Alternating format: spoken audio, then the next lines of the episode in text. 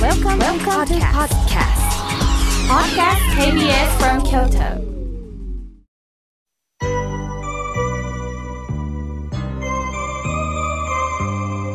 ここからはリスナーの皆さんからいただいたお便り、メッセージを紹介させていただきます。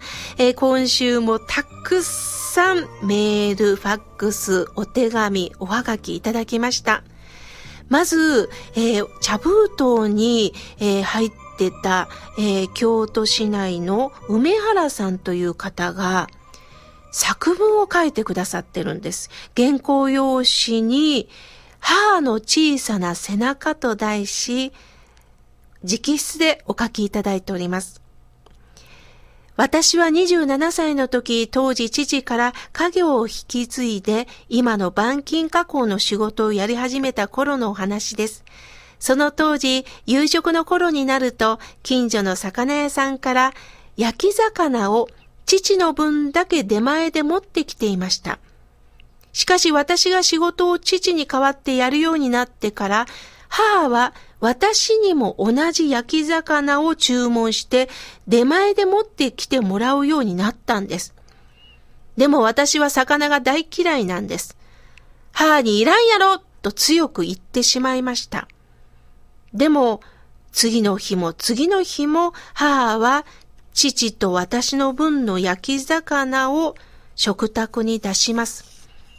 私は感情的になって、いらんって何度強く言ってでも母は食べなさい。体壊すよ。何度も何度もそう言います。今思えば子供のことを一番理解してくれてたんだなそれが今この年になると目頭が熱くなって涙がこぼれ落ちてきます。昔子供の頃に聞いたイソップ物語の北風と太陽の旅人、マントを脱がせるお話を思い出します。まさに私の母は太陽だったんです。母のその温かい心が私のこの嫌いな食べ物をやめさせるように心から改めさせてくれたんですね。おかげで私も69歳になり、今まで大きな病気もせず、健康で現役で現場の作業等をやっております。丈夫な体に産んでくれた父、母。今この年齢になってつくづく深い愛情を注いでくれた母を心に思い、懐かしく思い出して、こうして妙慶さんに心が栄養になるメッセージを届けさせていただきました。とのことです。ありがとうございます。本当ですね。えー今この年になったから、梅原さんがお母さんのことを思い出すきっかけになったんです。その時には反発する心しか生まれなかったでしょう。やはり親と同じ年になってこそ、ありがたく、またあなたもご苦労があったからこそ、感謝の気持ちが生まれたんですね。本当に心が温かくなる、笑顔になるメッセージ、ありがとうございました。さあ、続いておはがきをいただきました。とても達筆な字ですね。東大阪市の道代さんからいただきました。心が笑顔になるエピソードは、春休み、小学校の孫二人と外出した時です。孫が電車の切符、レストランに入れば注文もしてくれて、百貨店で買い物すれば重い荷物を持ってくれました。ああ、孫も大きくなったなぁと感じ嬉しかったです。とのことです。そうですね。私たちも年を重ねてますが、お孫さんも一歳一歳年齢を重ね、そしてきっと道夫さんの恩も受け止めてるんですね。だからこそ恩返しをしたいという気持ちで一生懸命になってるんですね。本当に心が温まりました。笑顔いっぱいで今お話ししております。ありがとうございました。さあ、続いては、えー、よしみさん、舞鶴市より送ってくださいました。えー私は訪問ヘルパーの仕事は12年になり、毎日1日3、4件訪問しています。モットーは、笑顔で、そしてヘルパーをする時間にはもう満足していただくように努めてます。コミュニケーションを大切に、いつも相手の気持ちに接しております。涙を浮かべてお話をされる方もおられ、嬉しいですとのことです。よしみさんの優しい気持ちがいろんな方に届けられてるんですね。本当にありがとうございます。これからもぜひ、えー、お互いに人の心に寄り添う人でありたいですね。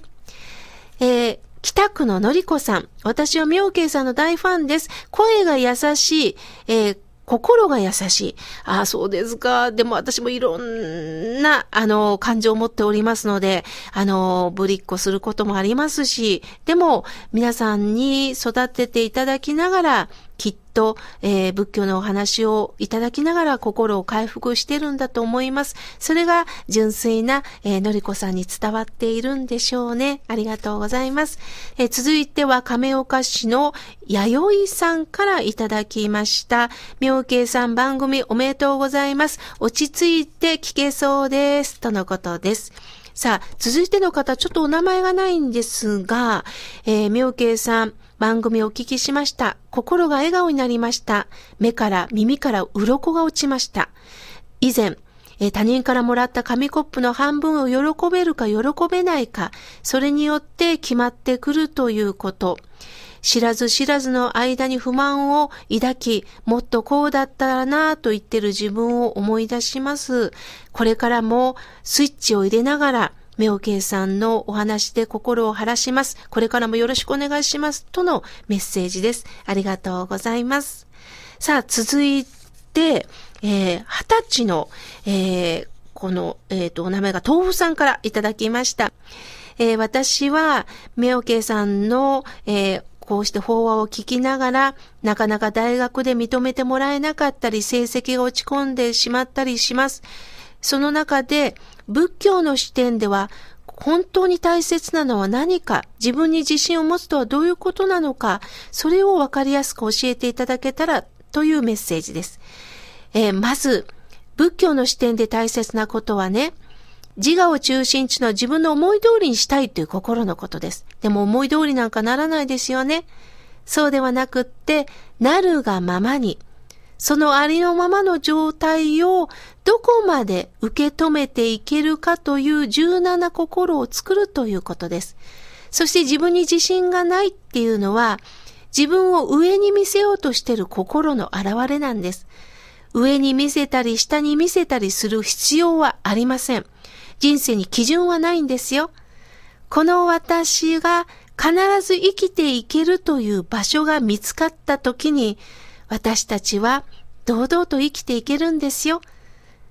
豆腐さんも私も必ず同じところで生きていけるんだから、だから大学でいいことがなかったとしても、成績が悪かったとしても、そこで私は何が足りないのか、自分の性格を活かしながら、どこにもっと力を入れたらいいのかを毎日毎日問いながら成長していきましょう。焦っちゃダメですよ。毎週このラジオを聴いて少しずつ変化していく自分を楽しみにしてほしいです。えその他たくさんのメッセージをいただいたんですが紹介しきれませんでした。また次回紹介させていただきます。ありがとうございました。